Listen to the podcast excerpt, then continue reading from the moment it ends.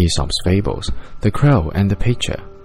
A thirsty crow came up a pitcher which had once been full of water, but when the crow put its beak into the mouth of the pitcher, he found that it was only half full, and that he could not reach far enough down to get at the remaining water.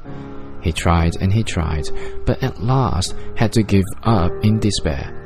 Then a thought came to him, and he took a pebble and dropped it into the pitcher. Then he took another pebble and dropped it into the pitcher. Then he took another pebble and dropped that into the pitcher. At last, after many pebbles, he saw the water mount up near him, and after casting in a few more pebbles, he was able to quench his thirst. Little by little does the trick.